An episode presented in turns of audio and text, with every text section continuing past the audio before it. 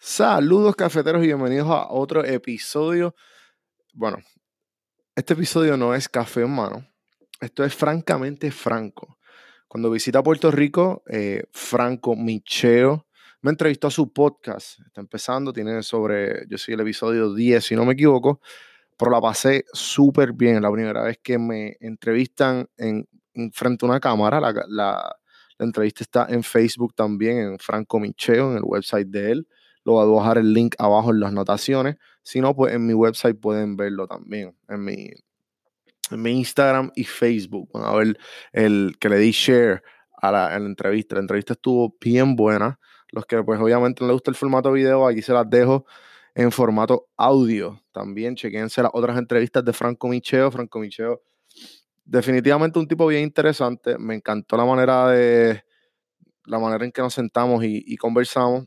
Así que nada, espero que se las disfruten. Aquí la tienen mi entrevista, la entrevista que me hizo, bueno, entrevista slash conversación que me hizo Franco Micheo. 3, 2, 1, ¡boom! Otro episodio aquí de Francamente Franco. No había, no había habido un episodio hace como dos semanas, pero finalmente aquí vino Don Juan del Campo a, a rescatar el, el, Francamente Franco podcast. Estamos, estamos. Y esto es un episodio casi como bien cafetero porque Juan aquí es, tú eres el, host del, podcast Café en Mano, que es un podcast eh, en el cual tienes como, como, como tú lo describes, tienes básicamente lo desglosas en tres, en tres tipos de podcast. Están los medios posillos, que son como tus musas, tus pensamientos. Están las randomizaciones, conversaciones random ya pueden ser con panas, con gente que está haciendo cosas dentro de Puerto Rico, ya sea creativo, empresario, lo que sea. Y tienes ya como las entrevistas más formales. Claro, claro. Este en verdad es, un proyecto que empezó eh, de, yo, querer crear. Yo, yo originalmente creé PR Sin Filtro. Que es una página de Instagram para los que no saben. Exacto, PR Sin Filtro, gente. Sí, que, eh, me, estabas diciendo que es una de las primeras, porque ahora sí, sí. las páginas estas de Puerto Rico se han convertido en un negocio. Es, un... Que, que, lo encuentro curioso porque yo estoy en Atlanta. Okay. Entonces aquí en Puerto Rico es el turismo. Como que las páginas, como que, ah, yo tengo una página de turismo. Y, como, ¿sabes? Que, porque tiene auge todavía, ¿sabes? Yo estoy seguro que si tú te creas un nombre y tú empiezas a repostear fotos de gente y, y haces consistencia, tú vas a llegar a los 5 mil, 10 mil seguidores. En, ¿sabes? Vas a lograrlo porque Puerto Rico tiene contenido. Tú, puedes generar contenido con, ¿sabes? con cojones aquí. Y en cada esquina, los colores de Puerto Rico son bien bonitos. ¿Sabes? Que cualquier foto te va a quedar. Digo, Puerto Rico es bien bonito. Exacto, exacto. Nada, la cuestión es que en Atlanta es la comida, loco. Todo el mundo tiene un blog de comida ya. Y porque hay un montón de sitios, de, restaurantes. En Puerto Rico no hay tantos blogs de comida. Quizás quizá me ahora, Ahora, Están empezando a subir, pero no hay... No sé, como que no, no conozco de uno de la, misma, de la misma manera que uno quizás conoce de un par de las fashion bloggers, de las páginas de turismo. Sí, allí como que hay fashion, las personas, obviamente de trapero, que esas son como que las páginas, el tipo de página que tiende como a sobresalir en Puerto Rico. Claro.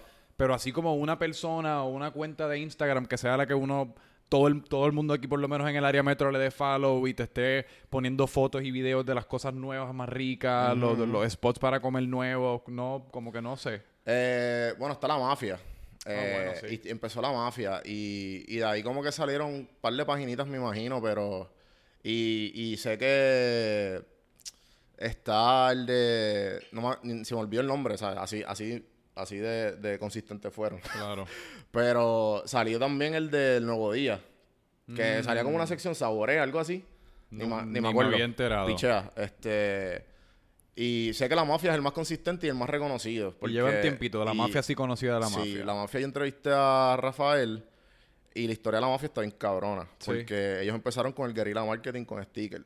Y a través del mm. sticker, ellos empezaron a a través del sticker, como que si tú tenías el sticker en el restaurante, ok, esto es mafia approved, ¿me entiendes? Pues este restaurante va a estar cabrón. Ah, así que ellos básicamente su estrategia era si iban a un sitio y, al principio, y, pasaba la, pasaba, la prueba de mafia, ese era como su, su cinco estrellas. Exacto. Y de ahí pues ahora evolucionaron, están creando contenido a solo restaurantes. Que entiendo que Uva lo tiene. Laura estuvo aquí, ¿verdad? En este podcast. Sí, Laura tiene. creo que Laura este, está, está con, con la mafia. Trabajando con la mafia. Sí, la Sí, mafia que- le están grabando las cuentas. Que es casi como la es como la, la evolución natural de todas estas de todas estas páginas o la evolución natural de todo el mundo que se crea Instagram en verdad, pues uno Sí, recopila una audiencia en Instagram, ya sea a través de tu contenido de comida, tu contenido de fashion, tu contenido de comedia, música, lo que sea, y después casi como que uno evoluciona a crear contenido ya como un poquito más comercial o, o a vender directamente al Lo que consumidor. pasa es que, mira, eh, cuando. O sea, de todas esas páginas y todas las que hay en Puerto Rico, eh, por lo menos a mí, el, el hecho. eh, nacieron las ganas de crear. Y fue como al principio, PR Sin Filtro fue entre las primeras. Me acuerdo que estaba. eh, estaba Whatever, Backpacking y Places. De esos son los que yo me acuerdo. Ok. Y- Que siguen siendo grandes las tres. Sí, bien sí. grandes. Y están consistentes. Sí. Sí, sí. Sí, porque pero, ya pero tú están como que medias al garete, ¿sabes? Lo único que se han quedado como que se han estado establecidas en lo que son, creo que son places y backpacking.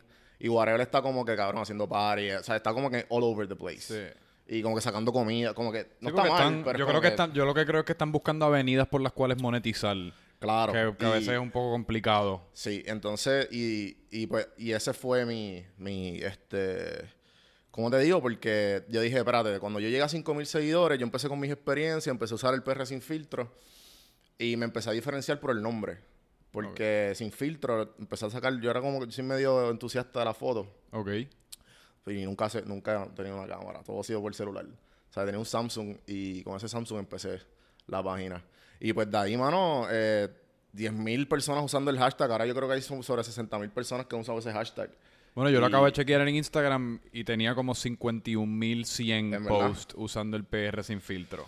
Loki, todavía lo siguen haciendo. Y tú me estabas diciendo que tú, sabes, tú tagueabas como que para, Sí. la marca, ¿te entiendes? Sí. Como que... Y, y, está un poco abandonado porque, sinceramente, yo le encontré un business model a, a, a la página y pues uso la página como mi portfolio. ¿Sabes? Como que yo voy al cliente, mira, esto es lo que yo hago. Mm. Y esto es lo que puedo hacer. Y lo mismo con mi podcast y con Don Juan del Campo. Esta es mi marca, mira lo que yo te puedo hacer para ti. Si te gusta lo que estoy haciendo, y yo tengo un equipo, ¿sabes? Tengo un videógrafo que es Jorge Benítez, que es Tutito, y, y, el, y el socio mío que lleva más de 15 años en, en marketing y publicidad, que es Carlos Aponte. Ok. Y, y, mano, y, y con, y con eso este, eh, hemos podido establecer un business model que monetice. Porque lo que pasa con estas páginas es que empiezan con todo tipo de páginas.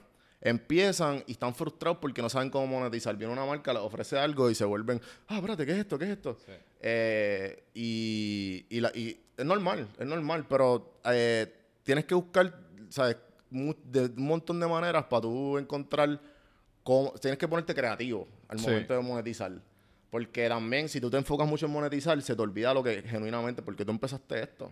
Porque se te va a ir. Las ganas de, de crear se te van a ir y, y no, No va a ser lo y yo no creo que yo no creo que es tanto el por qué lo empezaste, es más que nada que te empieza cada cuando cuando que, que ha pasado con artistas, con páginas de Instagram, cuando empiezan a monetizar, se empiezan a alejar cada vez más y más de lo que lo hizo popular en el, en el- Claro. o sea, en the first place. Sí, que, sí. que pues quizás una página de Puerto Rico de la nada pues empieza a postear anuncios de algo que no necesariamente tiene que ver mucho con Puerto Rico y pues ya se, se- se empieza a sentir todo como un poquito más comercial, lo que en un momento fue como alguito, no sé, como sí, sí. para ver fotos de, de playas en Puerto Rico, que es algo tan simple. Definitivo, definitivo. Este, yo, o sea, yo me acuerdo que la- una de las primeras colaboraciones que yo tuve fue con, eh, con Papayac. Ca- Y, wow. El sabes, palo, eh, como el trago eh, ese de, la, las la- calles de San Ajá, Sebastián. Ajá, Sacaron el pouch para competir con gasolina. Y pues conseguí ese, ese, ese guiso. Entonces, este, tú lo notabas en el engagement. O sea, eso mismo que tú estás diciendo. O sea, yo posteaba fotos, fotos, fotos. La gente lo que quiere ver, Instagram es una plataforma de, de visual. Sí. O sea, que tienes que tienes que capturar la atención de la persona cuando están scrolling. Como que la persona te dedicó esos segundos a ti y te dio double tap. Sí. El hecho de que te paró, vio tu foto, le dio double tap y quizás lee lo que está abajo, el Ajá. bio, pues ahí como que este hiciste hiciste tu trabajo. Sí. Eso, o sea, hiciste, la persona paró y lo consumió. Ujú. Eh, o sea, que tú veas la diferencia de engagement. Cuando, o sea, yo puse literalmente, indirectamente, un papayá como que en la esquina y, cabrón, o sea, o sea, el- se notaba la diferencia de, de, de los insights. o sea, de una foto normal a una foto como que medio vendido, ¿me entiendes? es que la, la gente, uno, por alguna razón, siempre se cree que uno puede coger a la gente de pendejos, pero la gente es la gente sabe. La gente, la gente sí, sabe y la gente, sí, antes no, la gente no. se lo huele y cuando se lo huele y, y se, se, se sienten que quizás es posible que le estén vendiendo algo, simplemente la reacción no es la misma porque pues ya sienten que detrás de la cámara, o sea, detrás de la foto, pues había algún tipo Claro. de había algún tipo de intención, o sea, que la tomaron con la intención de venderte, así que pues fuiste a San Juan quizás nada más que para tomarte esta foto del papayac. Sí, ya no sé si confío tanto en ti. Yo por eso mismo y sí. esa, esa ha sido en verdad o no ha sido, está siendo como que uno de mis mejo- uno de mis mayores obstáculos en, en todo esto, el podcast, las camisas, como todos los, los proyectos creativos que estoy haciendo, es que pues, pues yo sé cómo yo sé cómo otra gente lo ha monetizado y pues tengo idea. Y obviamente no, uno no está reinventando la rueda, pero yo no soy tan bueno como ni Loco, quiero tampoco como que- vender, ni que la no, gente se que- sienta que le estoy vendiendo. Yo por eso ni he buscado auspicio para este podcast, que si me lo ofrecen, o sea, tampoco no me, no me estoy aquí crucificando, no me estoy haciendo un mártir, es que tampoco me han ofrecido nada. Claro, pero, claro. pero no sé, es como que a mí me, me gusta como la pureza de como, de, de como todo lo que estoy haciendo hasta ahora, que se siente como, ah, mira, si lo quieres, pues cómpralo, y si no, pues, no. Eh, a mí me tripea mucho el hecho de que yo trato de, yo trato de dar lo que a mí me gusta consumir. So que si a Sí. mí me gusta, pues yo entiendo, ¿sabes? Como que es bien, es bien, este, como que es bien, como tú dices, bien purista a mí, como que si yo lo consumiría, pues yo entiendo que yo soy un mercado. O sea, Sí. Y yo me lo estoy vendiendo a mí o a un amigo mío. Entonces, si, si, si yo me lo estoy vendiendo a mí, a mí me gusta, yo estoy seguro que a otra persona le, va- le va a gustar. Sí. Y si no te gusta, no eres mi mercado. O sea, esa es la, esa es la, esa es la, la mentalidad que hay que tener aquí siempre. Pero a lo que está- tú estás diciendo, loco, eh, sinceramente es ser sincero. Sea, a, mi, a mis sponsors y a, la, y a las cosas que como yo estoy monetizando el podcast, yo soy bien claro. Ayúdame. O sea, ayúdame si quieres. Si no, pichea y te, te estoy dando gratis, pero Sí, sí. los primeros 15, si- 15 eh, los primeros 1 o 2 minutos, te, te sabes de, de Antojo Boricua, de whatever, de todos los, los sponsors que tengo, por, por, por mi podcast, ¿entiendes? Claro. So, yo soy bien honesto. o sea, Sí, que eh, también al, al fin y al cabo, pues, un, es un intercambio que uno saca con la audiencia de, mira, pues, discúlpame, los primeros uno o dos minutos, la- pues te voy a, la- te voy a hablar de manera mi de vender es ser sponsors. sincero, loco, pero porque- después te estoy dando 50 minutos de contenido de gratis, como quien dice de gratis, porque todo lo que tuviste que hacer es escuchar el Claro. minuto, si lo escuchas, porque la realidad es que yo como consumidor de podcast, ese botoncito de 15 segundos le dejo el dedo pegado y no Sí, sí, escucho sí. nada. Sí, sí, yo soy igual, yo soy igual. Este, muchas veces cuando son repetitivos, ah, viste, a- antes lo hacía. Ahora lo escucho todo. Sí. Porque buscando maneras de cómo vender. Claro. Porque llega un momento de que ya yo llevo, yo diría que como del episodio treinta y pico fue que yo empecé a monetizar. Eh, y empecé con auspiciadores. Y tú hiciste el So- acercamiento a los auspiciadores, los Todo auspiciadores. fui yo, todo fui Todo- yo. o sea, ok. Y todo, hoy día sigo siendo yo. Yo soy, todo funciona a través del DM, todo. Tú le haces el El acercamiento. DM es el sitio la- más la- mágico la- del mundo. Sí, loco. Tú o sea, nosotros nos conocimos por el DM, tú me entiendes. Todos mis invitados han sido a través de DM. Digo, a menos de que sea una amistad mía. Claro, o sea, todo, todo, loco. Y, y, y mucha gente, hay mucha gente que no sabe cómo, ay, ¿cómo lo hiciste? Cabrón, preguntando. O sea, Sí. pregunta, la gente lo ve. Y si, y, y, y escríbele, escríbele a J-Lo, escríbele a Bad Bunny, por ponernos así bien exagerados. Claro. Y este, Que viste el video de Bad Bunny y J-Lo ayer.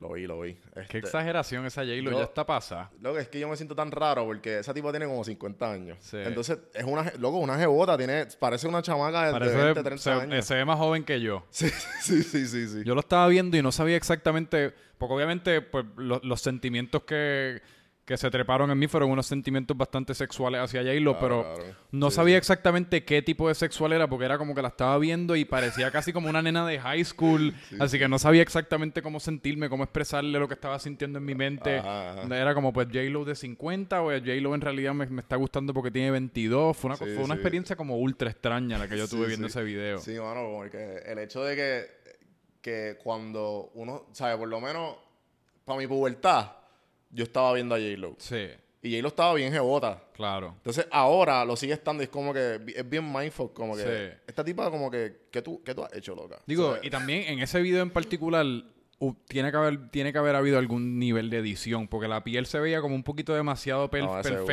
seguro. y como brillosa, parecía casi como una película de Avengers. sí, sí, sí. Parecía este Iron Man. Eh, Aunque para mí J-Lo, para serte sincero, J-Lo para mí nunca ha sido como que, digo, siempre ha estado buena, pero nunca ha sido como que me babeo por ella ni nada. No sé, quizás es, es parte como de la manera que yo soy, que a mí si todo el mundo dice que J-Lo está buena, pues entonces yo voy a buscarme alguna otra que no, tan, no, no tanta gente conoce y, pues voy a, y, voy a plantarle exacto mi bandera en, qué sé yo, en, en, la montaña de, de, Jessica Narváez, por allí en Naguabo, que me la encontré un día o algo. pero, pero pues claramente J-Lo pues, es una institución. No, definitivo. Y, y el, el, flow de ella es como que, de lo que yo estoy viendo, es como que, ok, pues yo estoy bien jugada, pues me, voy a tirar el chamaquito. Claro.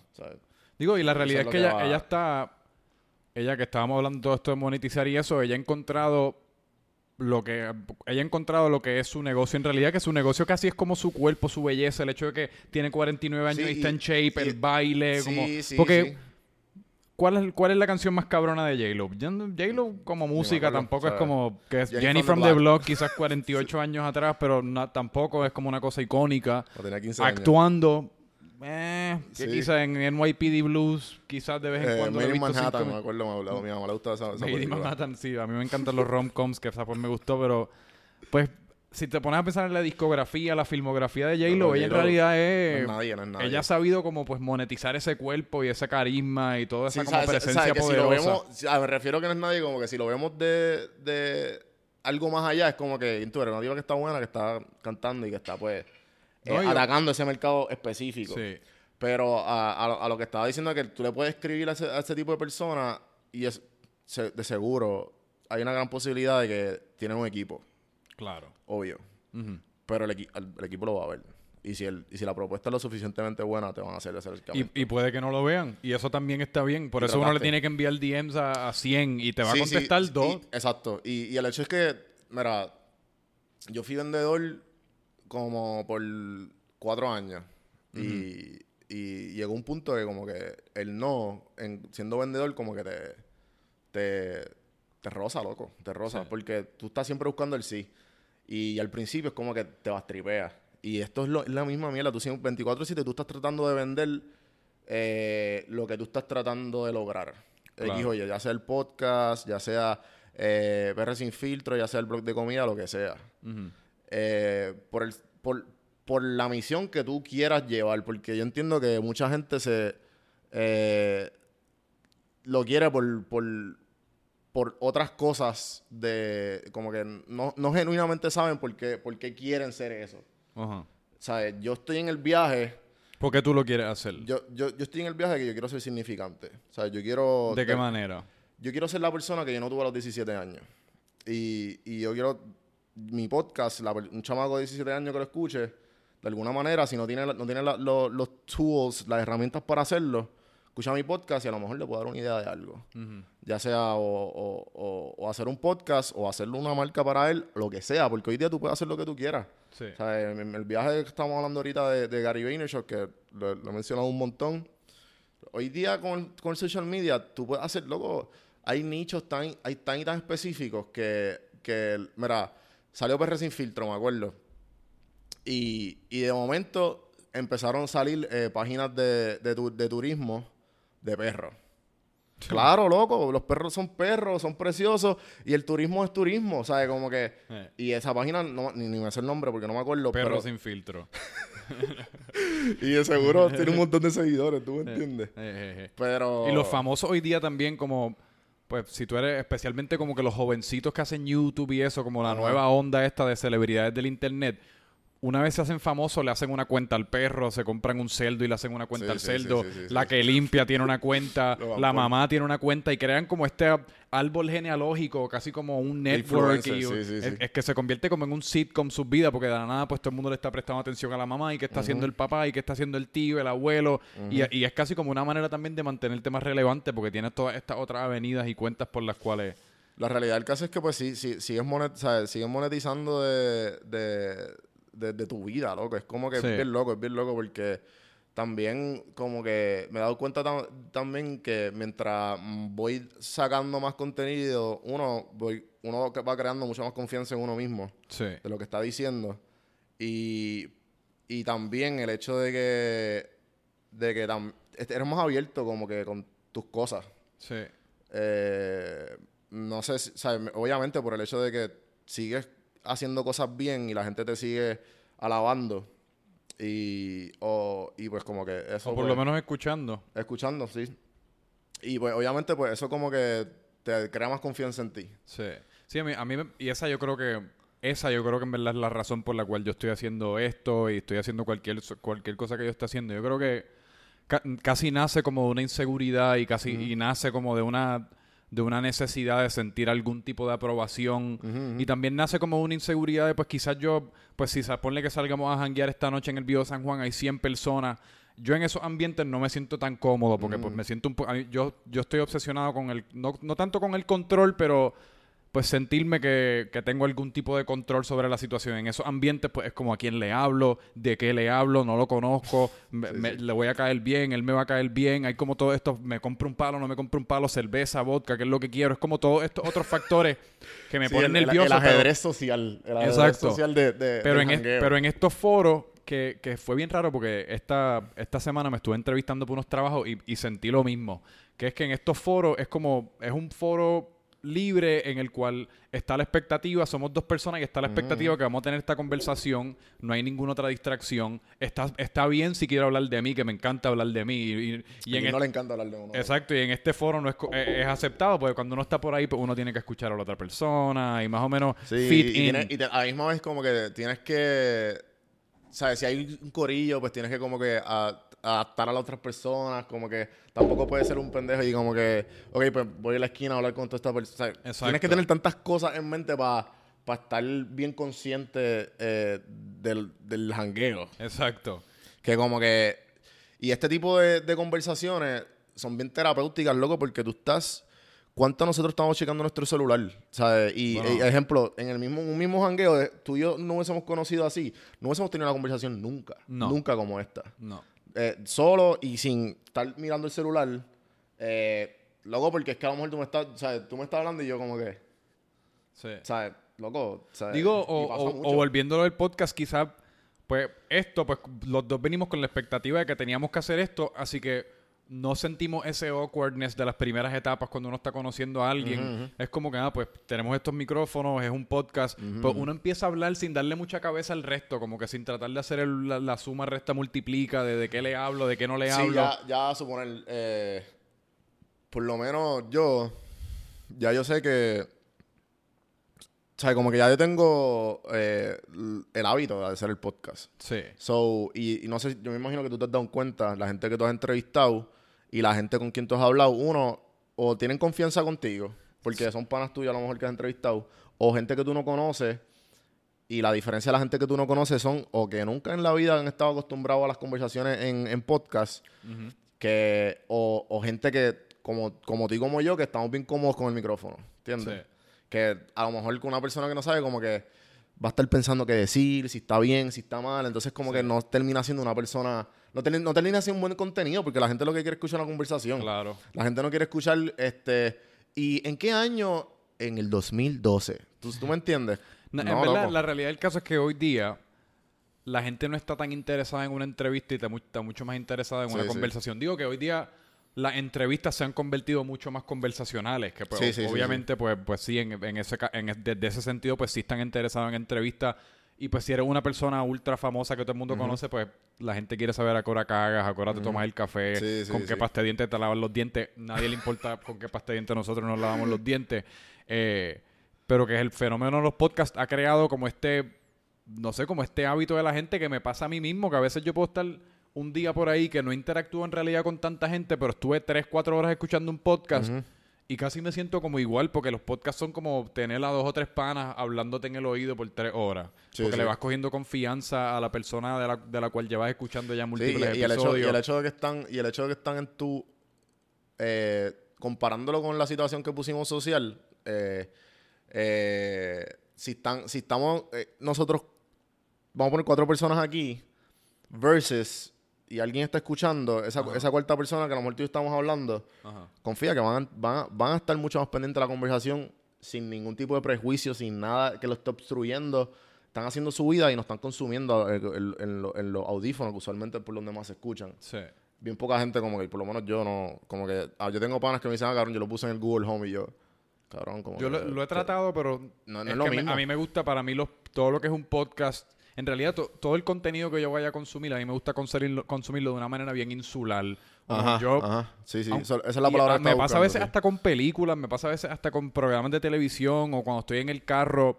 No sé, como que me siento extraño cuando siento que alguien me está como mirando consumir algo. Si estoy escuchando un podcast y alguien me está mirando, me siento como juzgado. Claro. Como diablo, ¿qué Claro. carajo está escuchando esta persona? Y, A todo y de, volumen y de en la el nada, carro. de la nada empiezo a pensar de lo que están hablando es estúpido, pero cuando Sí, están sí, en los sí, earphones es como la cosa más interesante del Y mundo. es como que más privada. Como que Ah, esto no. es mío. Sí, Esto exacto. es mío. Exacto. Como si fuera un Eh, secreto lo que estuvieran hablando. Que me cabrón, con de gente lo está escuchando. Y entonces, ¿por qué, ¿por qué café en mano? Me imagino que porque eres un entusiasta Eh, del café. o- Sí, sí, sí, sí. Este, diría yo que Café Hermano fue. Fue, en ver- sí, obviamente me gusta el café, pero fue, el nombre fue porque yo cogía y, y todo esta, todas estas frases que, que te, te, te paran a pensar, que tú como, diablo, es verdad. De esas frases que, de- que Los proverbios chinos. Ajá, ajá, esas mismas.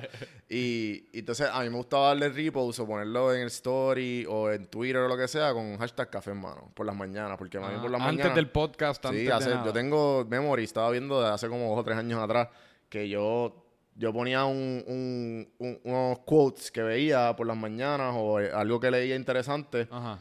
profundo, y pues le daba repost. Ah, pues ya entiendo, porque el concepto es que pues, obviamente cuando uno se está tomando el café por la mañana es cuando estás chequeando Exacto, exacto. el periódico, Facebook o lo que Y sea. pues, y- y pues yo trato, yo trato de, por las mañanas, he creado muchos hábitos con, a- al, al mudarme a Atlanta, Ajá.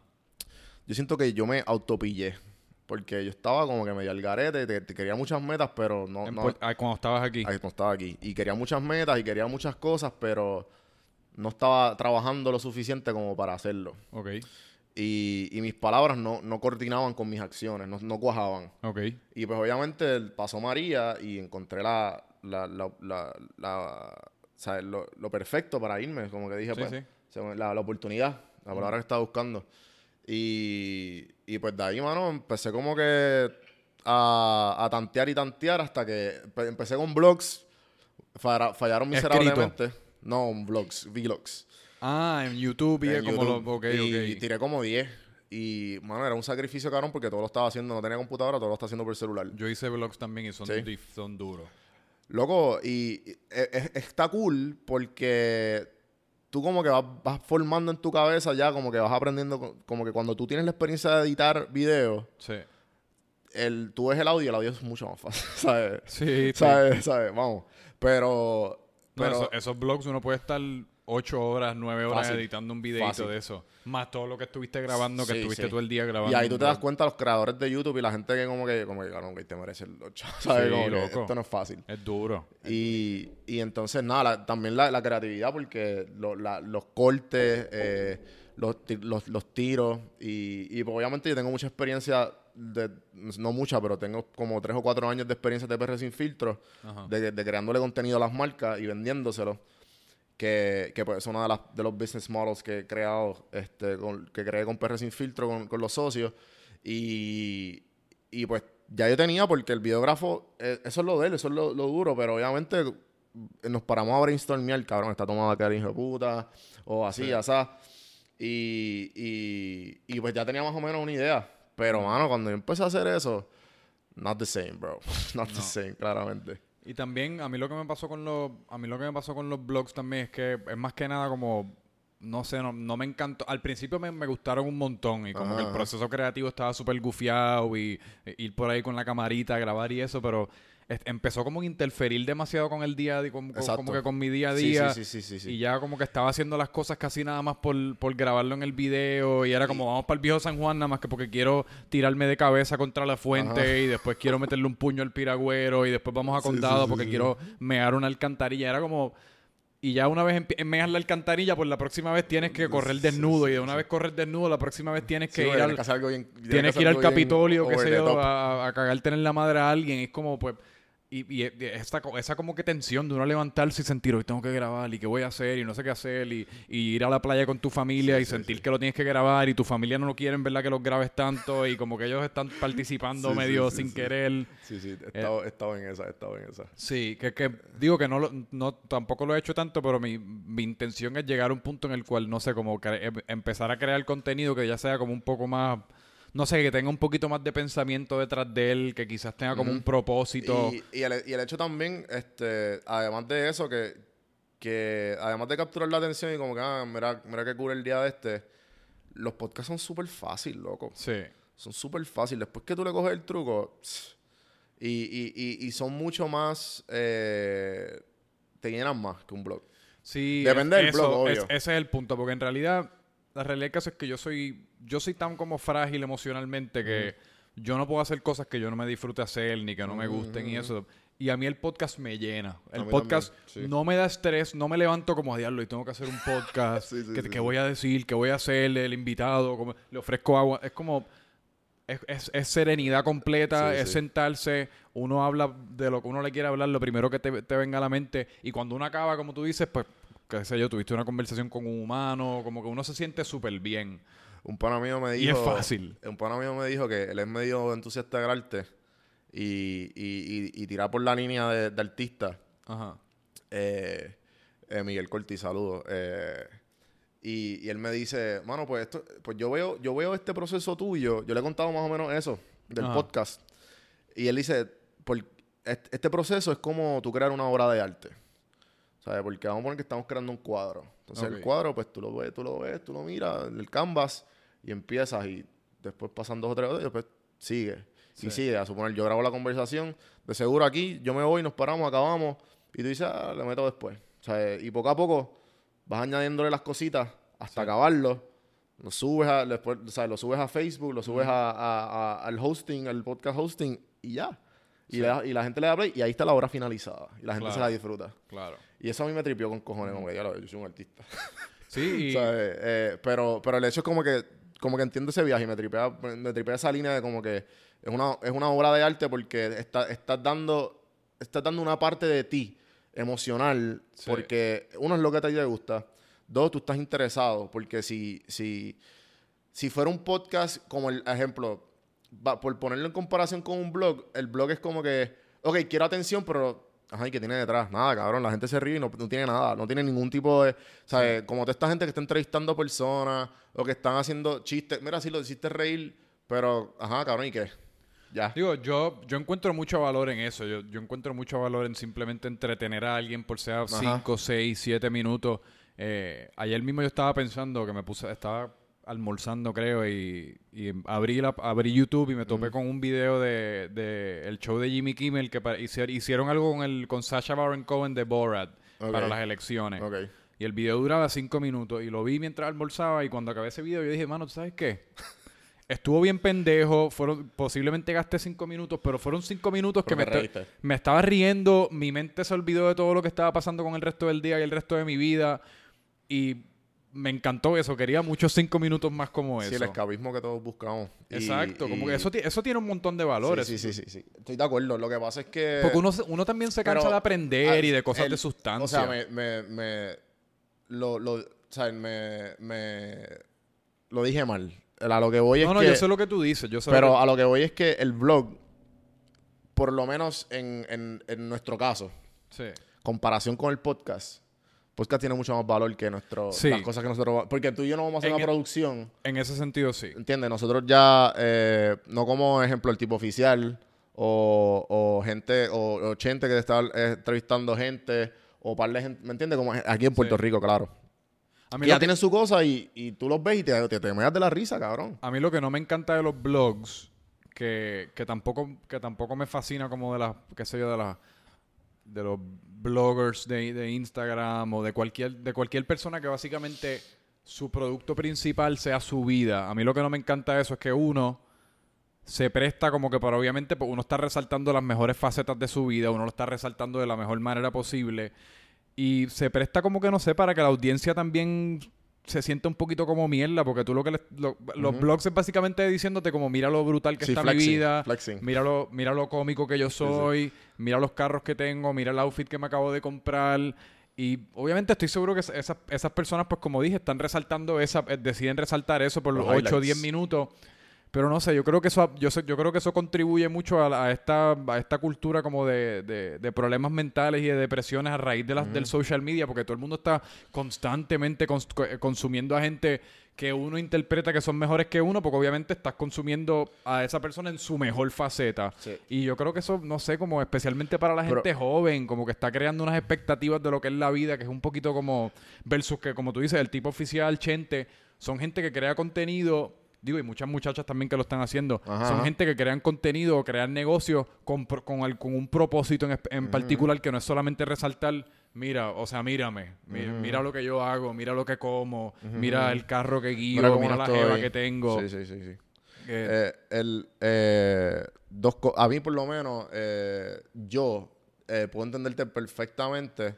Y a mí lo- una de las cosas que a mí me incomoda un poco, no me incomoda, pero como que digo, chico, pero ¿por qué? Son estas chamacas que lo, lo ponen todo. Y es como que Sí. no tienen, tienes, tienes como 50 mil, 100 mil seguidores. Y es porque tiene, tiene un culo cabrón o, ¿sabes? o tiene un cuerpo super fit. Cool. Nada en contra. Lo que pasa es que son. Tengo. Estoy siguiendo, ejemplo, estoy siguiendo 10, mi- 10 modelos de Victoria's Secret.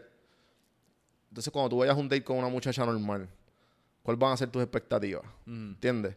O sea, tú estás consumiendo constantemente modelos de Victoria's Secret Consumiendo y comparando. y comparando. Eso es lo que voy. Entonces, ¿cómo van a ser tus expectativas cuando tú estás tratando en un date con una muchacha? Sí. ¿Entiendes?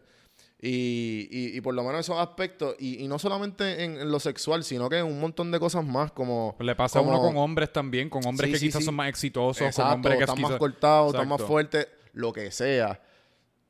Trata de consumir lo más, lo, lo, lo que, lo, lo positivo. Por lo menos yo, yo me enfoco 100% en self-development, en todo lo que a mí me, me- me haga mejor persona o amistades cercanas mías o, o- o conexiones que he hecho.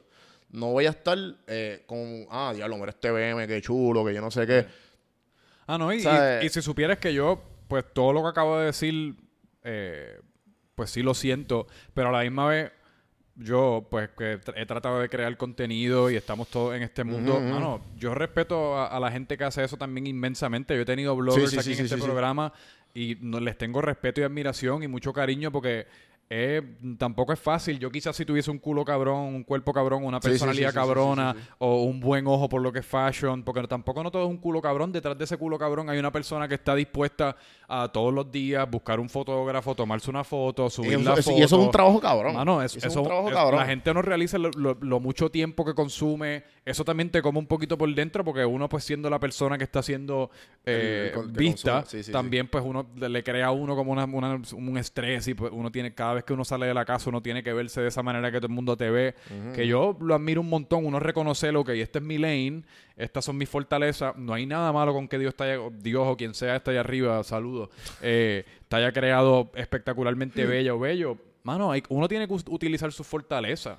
Igual que nosotros definitivo. estamos aquí utilizando las nuestras. Sí, sí, sí, sí, sí, sí, estoy de acuerdo, estoy Que de acuerdo. porque, porque también que, que yo nunca quiero ser nunca quiero convertirme en este programa como en el que está que a veces me pasa porque pues, uno, uno, uno tiene un uno siempre tiene un ala medio criticona Ajá, ajá. Eh, Sí, no, pero, Pero- A, lo, a, a lo que voy es que el, el lado de la otra moneda, porque cool, ¿sabes? Tú eres modelo. Y, el- yo, y estoy loco por entrevistar como a cinco modelos de Puerto Rico que, ¿sabes? Que estoy seguro que el de ser una modelo no es fácil. No. ¿Sabes? Vamos a, poner, vamos a ponerte topless en, un- en una... En una ¿Sabes? En, uno, en 30 grados. Sí. ¿Sabes? ¿Me entiendes? Cabrón, that- that's, not, that's not easy. Eso no y, es fácil. y conlleva mucho networking que no es Claro, fácil conlleva claro. Y seguro el, el- y el machismo que debe haber, Ah, Y, la, y la, la objetividad que te tienen que poner la sexualidad. Sí. ¿sabes?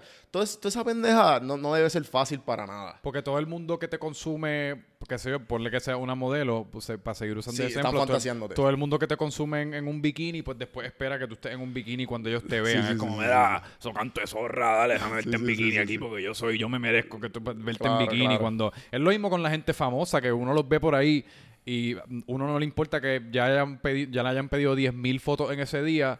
Uno no estuvo presente para esas 10.000 fotos, así que uno espera que te- a ti te hagan el, el- te canten, te bailen, Ajá, ajá. saluden a tus tíos. Mira, mandale un saludo al pana mío, espérate. Por Snapchat, ahora por Instagram, mandale un saludo aquí al primo mío. Sí, y es- sí, uno, sí, uno sí, siempre- cada vez que uno se encuentra en esas personas, un comediante o lo que sea, un rapero, cántame. Pues, Ajá, es, es- es lo mismo.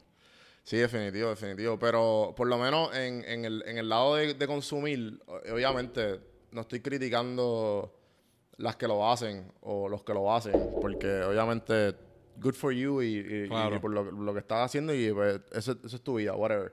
Pero en cuanto a los que lo consumen, no te estás haciendo bien. ¿sabes? No te estás haciendo bien. No, y yo, yo no sé si yo no sé si a ti te ha pasado, pero en esto, en estas últimas yo te diría que como dos semanas yo eh, me he sentido, no sé, como por alguna razón un poco más ansioso. He sentido que no tanto, mi tiempo no ha estado tan ocupado como había estado antes. Y cuando mi tiempo no está ocupado, como me imagino que le pasa a mucha gente, la, la mente tiene pista para correr. Y cuando la mente tiene pista Sí, para sí. correr, Tienes mucho tiempo Usua- libre. Usualmente lo que, lo que te va a hacer es criticarte y decirte que eres un pendejo y esto y lo otro. Eh, y cuando uno cae en esa, como que cuando uno cae en ese hoyo negro, Ujú.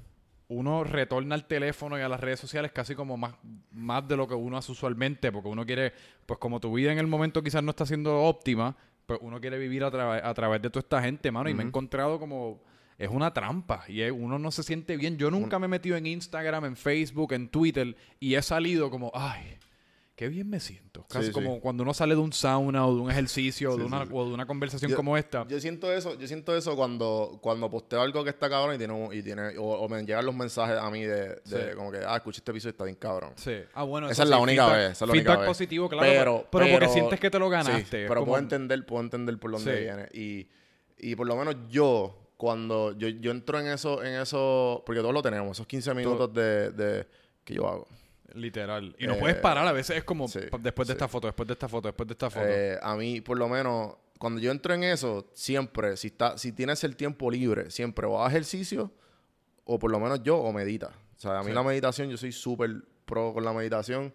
Eh, es un hábito que adapté hace como un año atrás. Yo este, estoy usando una aplicación que se llama Headspace, que te enseña a meditar. sí, yo lo he usado. Es bien buena. Son Buenísimo. Para los que no la han usado, son, es literalmente una aplicación de meditación guiada. Usualmente las meditaciones creo que son de 10 minutos, La puedes coger, empiezan, son de 2 minutos a 20 minutos. O sea, Pues de y- 2 minutos a 20 minutos. Es, es como una persona ahí que la creó, un experto en yoga. Tiene una voz bien placentera. Sí, sí, y él te guía por toda, por lo menos al principio. Él, él tiene un TikTok. Él- yo hablé de él en un episodio, se llama La Fórmula de la Felicidad. Y hablo del TikTok de él y, y los beneficios que me ha dado a mí la meditación. Sí. Eh, y- Meditación es, para mí, cuando yo estoy en mis mejores momentos, usualmente estoy meditando. Usu- Sí, sí. Usualmente Está- me un- levanto y es... Estás lo- como que en un, en lo que, estás como que en un constant eh, awareness de la hora. Y del, y de. Es, es básicamente entrenación de la atención. Sí. Y de, y de que estás como que. Estás respirando, estás aquí. Sí. Y, y no prestar la atención a tus pensamientos. Porque- Digo, no, y la, la porción de la meditación en muchas ocasiones no va a ser tan placentera porque tu mente va a estar dándose contra un lado del, del, del cráneo, contra el otro, boom, boom, boom, y te va a estar luchando y te va a estar diciendo, ya, yo creo que meditaste suficiente, quítate, abre los ojos. Esa porción quizás, es muy- ah, por lo menos al principio, definitivamente es dura. claro. Pero es como todo, que cuando la acaba, igual que el ejercicio, mientras estás corriendo, una mierda. Eso todo lo que tu mente te para. Vamos a caminar un ratito, vamos a Sí, comprarnos un sí, yogur. pero es un training, es, es- Sí. es- es el entrenamiento y la práctica, la, la- la creación del hábito, porque eh, a, a suponer a través de, de la meditación, que ya yo lo hago todos los días, 10 minutos mínimo, eh, la, la he Por las usado mañanas cuando otro- te levantas. Usualmente hay veces que no me da tiempo. Por ejemplo, eh, eh, estoy inusual, estoy fuera de mi rutina. Yo. Yo creo una rutina y la rutina me funciona para, para, para ser lo más eficiente posible en, Sí. en el time management de ese día. Eh, Y, y trato de, de lo acoplarte. Este, pero cuando es inusual, pues trato de, de, de, de colarlo por algún lado. Unos 10 minutos me, me- me separo de todo y, y respiro y, y caigo en el ahora. Es bien curioso como, como cuando uno está, cuando uno compara momentos en la vida de uno, porque todos hemos tenido momentos bien cabrones, momentos sí, sí. mejores, momentos menos buenos, momentos malos. Y usualmente hay una consistencia de hábitos en todos esos momentos. Cuando uno está en sus mejores momentos, usualmente, por lo menos en mi caso, uno está meditando, uno está haciendo mucho ejercicio, uno está siendo bien productivo, tiene algún tipo de trabajo que te tiene envuelto, estás estás socialmente un poco más activo, quizás no estás tomando café. Usualmente yo tomo café cuando no estoy en mis mejores momentos. El café a mí no me, ca- no me cae tan bien, la cafeína me cae como bomba, En verdad. el azúcar me cae como bomba. Yo te digo, mi cuerpo yo no sé en qué, en qué fábrica me hicieron ahí arriba, pero yo creo que se apagaron la... Se, parece que fue durante María que se fue la luz. Ah, Eh, y eh, está cabrón. Y uno muchas veces cuando uno está pasando por un momento malo, uno sabe lo que uno tiene que hacer, pero por alguna razón no es tan fácil. Uno- si uno, Sí. por ejemplo, si uno va al otro día dice, ¿sabes qué? Estoy en un momento malo, mañana me voy a levantar, voy a comer saludable, que es ultra importante, voy a hacer ejercicio, voy a meditar y después por la noche voy a socializar con mi familia o con mis panas. Yo digo que eso está bien, pero olvídate de eso, hazlo ahora. O sea, Pero a las es lo 2 que de la digo, mañana. es lo que te digo. Sí, como que. Nosotros como que le damos la responsabilidad a la- al yo del futuro. No, cabrón. O sea, hazlo ahora. Hazlo ahora. Sea, El yo del futuro siempre anda con un saco de habichuelas de Sí, sí, sí. 75 libras. Sí, chicos, mano, este, eh, hazlo ahora, mano. Eh, a, eh, a mí, el- el- por lo menos, ya la meditación o el ejercicio, si yo estoy down, El ejercicio es cabrón. loco, porque la- tú estás produciendo endorfinas, o que tú estás constantemente en un, constant hap- happy high, ¿me entiendes? Y, y cuando tú no haces ejercicio, yo hago ejercicio de, de, de cuatro a seis veces a la semana. Loco, si yo no hago ejercicio, el día que yo no hago ejercicio es porque estoy resting, pero si yo no, si yo no caigo en esa rutina de cuatro o seis veces a la semana, loco, me siento como mierda que yo hice hoy. Sí. Y no soy productivo porque entonces Sí, después del ejercicio usualmente pues como, después pues, voy a hacer esto. ¿Entiendes? Como que todo cae en rutina porque el, el- el- el ejercicio te dan ganas de hacer. Claro. Y, y tienes las ganas, esas ganas que no encuentras, las vas a, ten- las vas a tener tan pronto ejercites porque vas a crear felicidad. Sí. Si lo ves de esa manera, ok, voy a crear felicidad. Es que yo creo que es tan, es tan sencillo como es. Es casi como el- to- la vida es un reward system, en realidad. O, Sí, o por sí. lo menos los días son están compuestos en mini micro reward systems. Y para uno sentirse compensado, uno usualmente Ajá. tiene que pasar por un struggle. El struggle puede ser la meditación, el, el- struggle puede ser el ejercicio, puede ser un trabajo. Para todo. Y de- es al otro lado del arco iris, pues está en la, en la- la paz mental. Sí, sí, y, y el hecho de la... A mí, por lo menos, lo que me ha hecho como persona que soy hoy día es los struggles que he pasado. Ajá. Y gracias a mi struggle yo soy quien soy. Sí, Y mis experiencias me hacen. claro. Entonces, pues, los struggles que yo he tenido, mucha gente como que tú los ves. O sea, tu struggle que tú has tenido personalmente, tú ves cuando la persona nunca ha tenido ese struggle. Cuando tú hablas con esa persona, tú sabes que esa persona no ha tenido X o Y struggle. Como Sí. que, ok, ¿sabes? Pues, eh, ¿me entiendes? Como que se nota que, pues, no, no va a si no pasas por ese struggle, no vas a mejorar. ok. Eh, ejemplo, gente que se está quejando porque eh, tengo muchas amistades que, que desde los papás siempre le han dado todo. Claro. Y eso no, no- no hay nada malo. Pero a mí, yo, o sea, mi- yo, yo vengo de una madre soltera. Mi mamá me tuvo dos trabajos para mantener a mí, a mi, este, a mí y a mi hermano para, para, para high school y, y toda escuela, y, y la escuela, ¿me entiendes? Que yo tengo trabajo desde los 16 años. Y yo todo lo que he hecho ha sido por, mi, por mis logros y mis metas. Sí. Claro, por la ayuda de todos mis familiares, mis amistades, cuando yo estoy como me siento como mierda, que me dicen, dale, tú puedes, porque eso también es necesario. Sí. Pero, ¿me entiendes? Como que hay gente, yo tengo muchas amistades que es como que, hazlo, no quieren porque están bien cómodos. ¿sabes? Sí. Mami me paga todo y pues, bueno, no va a hacer nada. Digo, y por eso es que yo siempre, no siempre he dicho, pero re- recientemente cuando tengo conversaciones de esto y la gente, yo, yo encuentro que con, con, con perspectivas como esta a veces están un poco cerrados y es que yo digo que en muchas ocasiones la gente que más sufre son esos que nacen con el, con el trust fund y ya con, los con los 100 millones en el banco Sí, desde que son, tienen, es son que yo un no, no nene. me quiero imaginar, loco. Tú sabes que está detrás de la sombra de tu papá. Digo, y olvídate O sea, la sombra, es que tienes cero propósito. Sí, tienes, sí, sí, tienes cero Tienes propósito. La cuenta, la cuenta Tiene- mirada y no sabes qué Sí, hacer. es como pasas tus días que pues voy, voy a beber, voy a meter un par de pastillas. Uno pasa, uno vive una, digo, y estamos generalizando, no, no todo el mundo que nace con, con mucho dinero es así, o estoy generalizando. Pero es como, Claro, claro. Pues, Eso es bien importante establecerlo que es por la gente. exacto.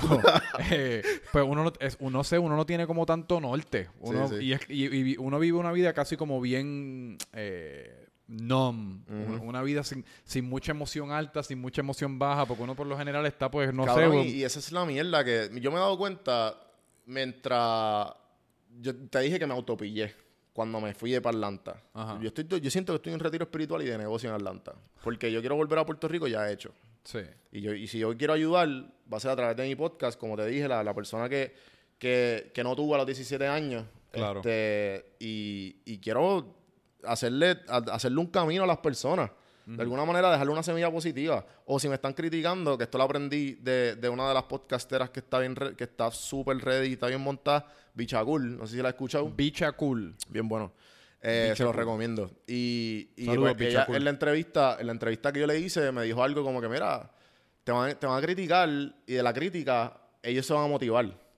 Porque vamos, este podcast, ¿qué mierda? ¿De qué esta Sí. gente está hablando? Sí. Yo puedo hacer algo mejor y hiciera un podcast.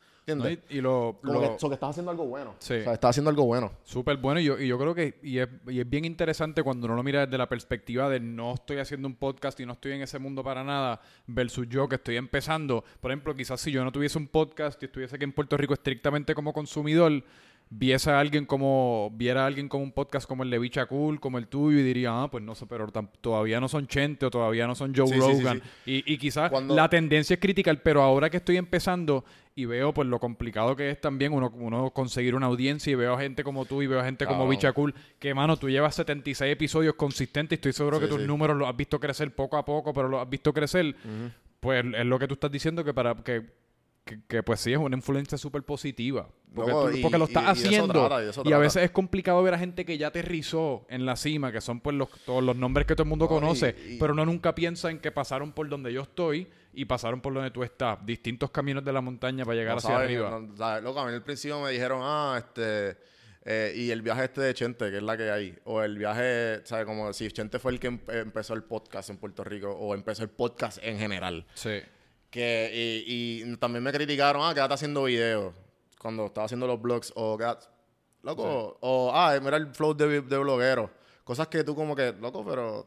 Y, y, y te sentiste bien cuando dejaste ese comentario. O sea, ese, ese comentario como que cuán, cuán mierda tiene que ser tu vida para tú hatear a una persona que, que, ¿entiendes? Como que algo que está haciendo. Loco, déjalos ser, ser ellos. Todo el mundo tiene algo. Y, y en, en este viaje de, de creación de contenido, la gente, uno, no sabe lo difícil que es. Y dos, hay un tabú de como que si no estudiaste o estudiaste y, y, y tú quieres que esto sea... si- ¿Qué pasa si yo quiero ganar de 50 a 100 mil dólares al año haciendo esto? Eso se puede hacer. Claro. ¿Y por qué la gente no lo ve? Ah, no. Y, y te hacen como que... O sea, tú notas el, Sí. el, el como que... ¿Y este tipo? ¿Qué le pasa? No, a, eh, a mí me ha pasado que pues, yo tengo pues, esta línea de camisetas que se llama Freak. Si no te has comprado una Freak, pues por favor, aporta a la causa. Pero el punto es que a veces pues yo estoy en... Estoy por ahí y me encuentro a alguien o me encuentro, que soy el papá de una amistad o, a, que- o a quien sea que me conoce de alguna manera. Y, y obviamente pues la cuando uno se encuentra a alguien, la conversación siempre gira alrededor de que uno está haciendo profesionalmente porque no, uno no tiene de más- Sí, sí, uno sí, no tiene un carajo más de qué hablar. Odio esas conversaciones, por eso prefiero quedarme aquí en mi casa. Eh, sí, sí, sí. eh, pero nada, y uno le explica, pues tengo el podcast, tengo las camisas y siempre, siempre después viene y, ay, ¿y qué más vas a hacer? Como que, ¿qué vas a hacer? Están chulos esos exacto. hobbies, aprecio sí. esos hobbies, eh, pero estás buscando trabajo, Sí, sí, ¿qué, sí, qué- sí. qué es la que hay? Digo que sí estoy buscando trabajo, pero el punto es que eventualmente yo de las camisas y del podcast me encantaría vivir y hay mucha gente que lo está haciendo, Sí, que hay billetes. Lo que pasa es que pues es difícil pensar un poquito más allá de lo Eh, que es. es, que, es que es complicado porque tienes que balancear, un- es, es el balance y la consistencia. Es una mezcla de un montón de factores. Que, que me leí este libro recientemente, que también sacó un episodio de los ah, de Outliers, de Malcolm Gladwell. Ese libro es famosísimo. A mí me encanta. Marco. Cabrón. Nunca me he leído un libro de él, pero lo he consumido en podcast y en, ¿En entrevistas. El tipo es un caballo. Loco, de- de- las 10.000 horas, loco, 10.000 horas de, de práctica. Sí. O sea, y habla de Bill Gates, se habla de un montón de, de factores que, que, que toman para tú ser exitoso. Sí. Y en verdad es un cojón de factores, como que tiene que ser la, edad, la época, o sea, eh, eh, la, la- la familia, lo con quién se rodeó, ¿me entiendes? Hay tantos y tantos factores y obviamente las 10.000 las 10.000 horas de, de, de trabajo Para ser un experto. para ser un experto en, en ese, en, cualquier en- en cosa. ese oficio, o lo que sea. So, en verdad, eh, el hecho, el, este viaje de hacer podcast, eh, yo digo que esto va a ser forever, ¿sabes? Para, para mí. Sí. Como que yo no tengo, yo veo gente como Joe Rogan, veo gente como eh, Tim Ferriss, veo toda esta gente que lo hacen como hobby y está- tienen las vidas, sus vidas creadas. No, pero ya para ellos es un negocio enorme. Sí, Pe- sí, sí, sí, sí, Para sí, esos, para sí, esos es dos en específico. Eso está- esa gente Sí, está 5 millones de, de down- downloads semanales. por episodio. Tiene Sí, Joe sí. Rogan, por lo menos. En verdad, sí, eso está Yo creo que él tiene como seis más YouTube, que tiene un Sí, sí, dos sí. millones más. O sea, esa Sí, gente sí. está lavando millones. Sí, obligado, están top, top 3 en iTunes, ¿sabes? Como Sí. que... Y, y el hecho de que... Yo digo como que mi viaje, mi viaje es... eh, yo quiero ser... Es, es- es una combinación de, de todas las gente positiva que yo consumo. Sí, Porque al fin y al cabo, pues... Ese eres tú, la gente te va a inspirar. sí. Y, y yo quiero hacer una mezcla de todo eso, pero latino. O sea, yo quiero influenciar las masas latinas. Y yo creo que lo más importante es, en todo lo que uno haga, pero específicamente ahora que mencionaste a Joe Rogan y a Tim Ferriss, lo más importante es uno, pues obviamente uno coger esas influencias porque todo el mundo tiene influencias. Yo tengo, porque estoy seguro que aquí estoy haciendo una imitación barata de alguien que no, no estoy seguro de quién, una imitación barata de par de y, gente. que no, y que no sabe. Pero y que lo- no sabe. yo creo que lo más importante es uno ser lo más auténtico posible. Sí. Como, mira, si esto es lo que me vino a la mente, esto es un pensamiento propio, pues uno escupirlo, que fue lo que hicieron esas personas. O sea, Joe Rogan y Tim Ferriss empezaron hablando mierda con sus panas en un, en un cuarto. Tim Ferriss empezó todo deprimido, hablándole al mundo de sus depresiones y cómo se mejoró y qué hizo para mejorarse Exacto. los ejercicios, los gandules, la dieta, Ajá, ajá. la meditación. Y pues, mano, la gente los premió con, con, su, con su oído, porque al Sí, fin y al cabo, la autenticidad hoy día, mano, vale fucking oro. Es todo, es todo. La- y, la lo que estamos hablando vale del- oro. del- del- de lo comercial, hoy día lo que vende es tú ser auténtico. Sí. O sea, es tú ser tú. Porque la gente que, que son, eh, que, que están en las redes bien activos y no son ellos, tarde o temprano se van a dar cuenta que Sí. you're not real. O sea, no eres de verdad. O porque esa máscara se va a caer. Bueno, es lo, es lo mismo que tú dijiste ahorita de- del papayá, que es porque usualmente la gente cuando te consume está consumiendo a Don Juan del Campo y, le, y le encanta todo lo que tú representas, pero a la que uno traiga, a, a la que uno trate de como de involucrar un factor Sí, a- sí, sí. adicional o algo que no necesariamente sea pues ahí es que uno, es que uno pues se- es un poquito más complicado Claro, eh, el claro. engagement y como que la gente que es, es- es natural, es, es natural porque uno se enamora de una persona y pues uno quiere seguir todo lo que es esa persona. Claro, claro. Este, mano, no, es- la realidad del caso es que al, al, al tú ser más auténtico, es más terapéutico para ti mismo. Como Sí. que tú, tú estás dando. Mira, yo por lo, yo, yo no me acuerdo dónde escuché esto, en uno de los de, de, de los pod- miles de podcasts que escucho. Y fue una Puedes seguir estrategia. hablando, voy a, voy a apagar y prender la cámara, pero puedes seguir hablando. Métele, métele. So, eh, es uno de los, de, de los podcasts que escucho, no me acuerdo cuál fue, y dije que el, la, la mejor manera de tú ser lo más auténtico posible es imaginarte. Y para, eh, que esto él, él lo usaba para estrategia, para, para que su contenido, Ajá, que estamos hablando de que te tiene que gustar a ti, sí. yo me imagino que estoy en un, que, que estoy en un audience y el audience son un montón de ellos. Y yo estoy presentándole a ellos. Sí.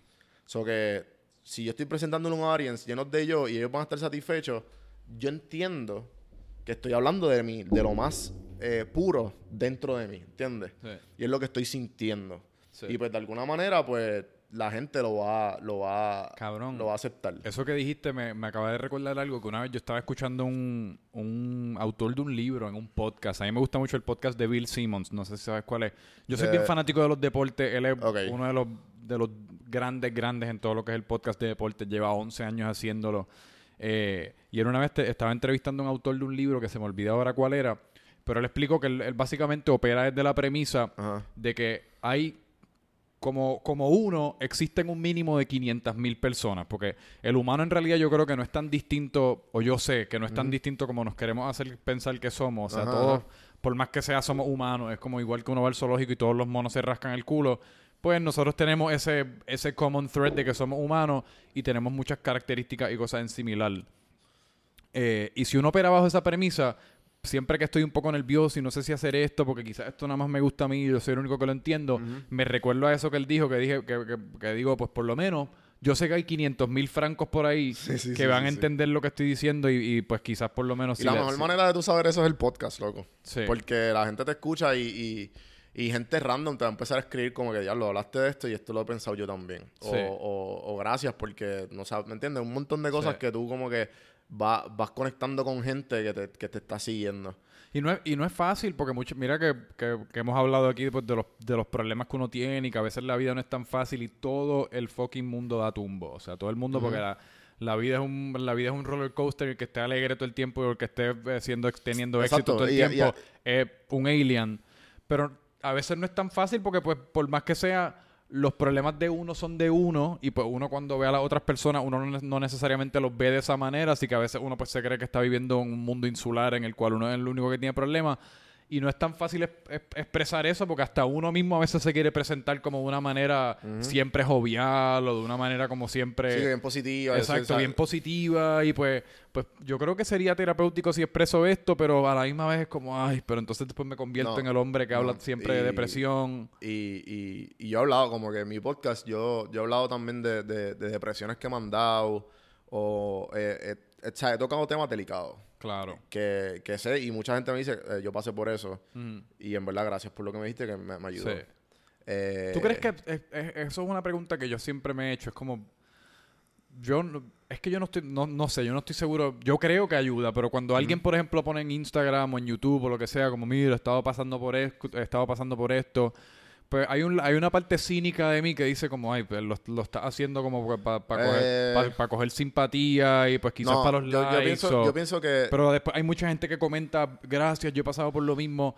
Que, es que no estoy seguro porque yo no sé si a mí alguien de esa manera me ha ayudado. No, no, Tiene- mira, por lo menos yo, de lo que he consumido de gente, Ajá. yo trato de ser, yo trato de, de, de- si, yo trato de ser lo más auténtico posible. Sí. Y, y trato de ser, como tú dices, tú nunca puedes ser, tú nunca puedes estar en un constant high en tu, toda tu No, vida porque... Ni en un low tampoco. Exacto. O sea, que es un balance.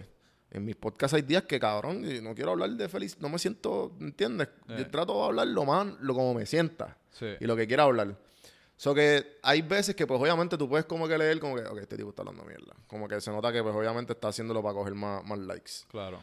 Pero hay- yo entiendo que, y por eso a mí me tripea mucho, uno de los más que me gusta, de la- del- su flow de cómo hablar, eh, y de, de lo mucho que me ha inspirado mucho es Joe Rogan. Tú hablas con él, el tipo está súper normal, Súper ¿entiendes? Y- normal. Y, el tipo te habla de todo, cabrón. Y yo, yo digo, ok, pues, pues yo trato de hacer más o menos, o sea, hay que, hay que imitar a los, a los grandes, ¿tú me Claro. entiendes? Y, y aprender yo estaba de ellos. consumiendo un montón de Joe Rogan últimamente. no sé. Loco, sí, yo Es también. como yo que lo descubrí hace como un año y pues cuando uno descubre Sí. algo pues uno va poquito a poquito mojando los tobillos. Claro, pero ahora estoy tirado de clavado en la, en parte profunda y de el, la y el piscina. cabrón, el cabrón te tira Maratones. tres y cuatro podcasts de cuatro horas, tres horas. semana. De que loco, un episodio a mí, me- a mí me dura como una semana. En lo que yo lo acabo en el de- del trabajo. Sí. Entonces, como que. Pero por no irse a tangente, el hecho de que. De, de, de volver al- a. Cuando un- gente habla sobre eso para coger likes o coger. Yo, en verdad. Yo, sinceramente, no me importa, loco. No me Sí. importa. Ya yo, a mí no me importan los números, no me importan los likes, no me importan nada. Ahora yo prendo el micrófono, hablo, lo suelto y veo qué pasa. Eso Sí. es todo. O sea, es- es como, como dijo ese Joe Rogan en uno de los episodios, dice como que, ah, post and drop it y olvídate de eso. Yo el otro día estaba aquí con... Estaba posteando algo en Instagram aquí con mi mamá que tiene una tienda y yo le ayudo con social media. Ajá. Y tú te recuerdas de la película Legally Blonde, que Claro, es el, el claro. Bend and Snap. Ajá, ajá. Pero hay que, tienen, tienen que hacer una secuela e inventarse el post and drop. Literal. Post and drop. Post and drop. Post loco. and drop. Y, y, y, y- y es mucho más satisfactorio porque tú no estás constantemente chequeando. Claro, hay, hay veces que pues es natural porque tú dices, a ver cómo va. Pero... Claro, yo digo, no y tienes no- que hacerlo porque si, si tú quieres que sea Obvio, tu negocio, tienes obvio. que saber, pues, ok, esto que hablé aquí, ¿cómo? Coño, yo mira, uso, una yo buena uso los números puramente para venta y para que gente escuche más. Sí. Porque si yo digo, ah, mi, mi podcast lo han escuchado más de 25 mil personas, gente que no ha escuchado, diablo cabrón, 25 mil personas. Y gente, que, y, y, y gente que no sabe lo que es, dice que es un montón. Pero cabrón, yo llevo 70 y pico episodios, ¿me entiendes? ¿Viste? Pero Y- está, está bueno. Sí, no. Es que yo, es- yo, yo, yo siempre hago el ejercicio mental con ese tipo de cosas, aunque a veces por los míos todavía cogen ponle 2.000, 3.000, ese Ajá, tipo de cosas que pues nada, estoy, estoy empezando. Pero imagínate tú a, dos, a 3.000 personas en un auditorio que tú le estés hablando. Sí, sí, sí, 25.000 personas en el... Eso, es un- Y eso- eso y eso me dijo esos son dos fucking choliseos.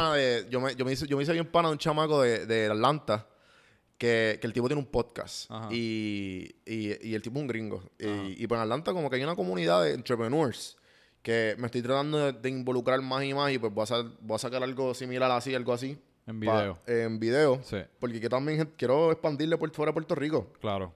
Quiero expandir a los latinos. Y hasta los gringos empezaron a sacar podcast en inglés para el carajo. Porque en verdad, loco, ya no me importa. Yo lo que quiero es sentarme y hablar. Sí. Y ¿Tú me todo, entiendes? bajo, y todo bajo la, o sea, la sombrilla de café en mano. Eh, sí, Porque- sí. porque full, fue algo que- full, full. fue algo que en verdad eh, que admiro de ti cuando estaba como que mete- chequeé tu página, estaba escuchando un par de los episodios y estaba como que haciendo mi poca investigación. Ajá, ajá. eh, que es algo con lo que, que yo estaba tratando de pensar y no, no he sabido bien cómo hacerlo, porque a mí me interesan, por ejemplo, los deportes, a mí me Ajá. interesa mucho lo que es el pop culture, a veces tengo pensamientos propios cuando... Porque es difícil siempre tener un invitado, especialmente cuando uno está empezando. A mí, la razón por la cual no he tenido un episodio en dos semanas es porque pues, no he tenido a nadie que se sienta aquí conmigo. Cabrón, que era otro Eh, formato. Por eso digo que me, gust- me gustó un montón que tú creaste esas tres, esas tres verticales y cuando no tienes un invitado, pues puedes hacer tu medio pocillo con tus pensamientos, puedes, qué sé yo, estar tú mismo ahí 40 minutos hablando de algo, de lo primero que te surja a la mente, Sí, sí. que, que Yo, es algo loco, que pues, yo, yo- estoy, yo estoy haciendo reviews de libros, ¿me entiendes? Como Sí. que... Y estoy 20 minutos hablando de un libro, de las cosas que saqué del libro. digo, y a veces tienes episodios de 7 minutos, que también es algo que pues... Porque no Sí. sé, uno también se mete en la mente, pues el primero lo hice de 50, todos tienen que ser de 50, todos No, tienen no, que ser no, de no, esta manera. Y, y lo- ok, y te voy a explicar cómo yo llegué ahí. Ajá. Yo llegué porque pasé por la experiencia y pasé por el struggle. ¿Cuál fue mi struggle originalmente? Mi struggle fue la sombría de Puerto Rico sin filtro. Maldita sea el nombre de Puerto Rico. Yo quería hacer Puerto Rico sin filtro y no lo digo, obviamente, yo amo Puerto Rico. A lo que Claro. voy es todo branding. Puerto Rico. Entonces yo decía, quiero, quiero hacer algo diferente que no sea turismo. Ajá. Y pues Puerto Rico sin filtro se puso un montón de cosas. Entonces yo tenía que hacer, claro, pero puedo hacer esto y qué sé yo. Pero entonces estaría cool. Entonces sin filtro quería hacer como un, un tipo de, de- de entrevista que la tenía en mente, Ajá. pero a los influencers de turismo. Porque yo sabía, nadie sabía quién estaba detrás de las marcas. Y yo, yo quiero saber quiénes están detrás de las marcas. Que ahí fue que como que eh, yo dije como que hay, hay la- la- la- de, los podcasts en Puerto Rico que están saliendo, hay un gran, gran, gran mercado de gente que no han entrevistado. Gente Sí. que no están tocando. So, y yo dije, pues, ok, pues esa persona que no está entrevistado, yo la puedo coger. Pero a lo que voy es que estaba tanto, estaba tan atado y estaba, me sentía en una caja creativa de tiene que ser Puerto Rico y tiene que ser sin filtro. ¿Y cómo yo puedo hacer esto? Y pensarían 1500 cosas, pero tenía que hacer todo, tenía que de alguna manera en- meterlo con Puerto Rico sin filtro. Y por eso me encanta el nombre de Café en Mano, porque el Café en Mano puede, ser, lo que, sea. Sí.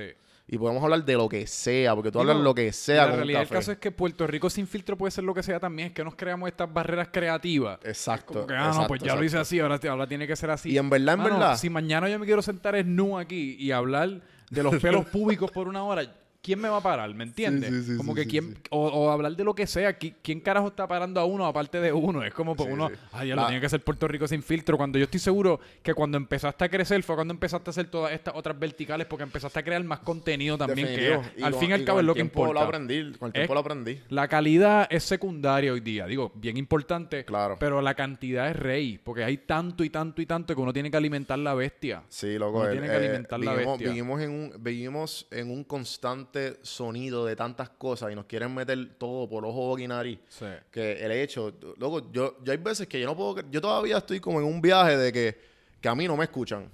Que, por, o sea, que yo no estoy en mente como que aquí no, no está viendo nada, nada. Yo estoy Claro. hablando y el que consume y que me quiera hablar, Sí, hablamos. porque eres tú y tu micrófono, es una cosa bien Ajá, loco. solitaria. Sí, y tú y yo estamos aquí solos. O sea, Sí. y no es nadie. Están viendo, están viendo esto, pero en verdad como que el hecho de que le dieron play y ese número para mí ya yo no me importa, yo ni lo miro. Le- o sea, sí. lo uso, como te dije, lo estoy usando simplemente para venta. Y todos mis auspiciadores han sido por, por los números.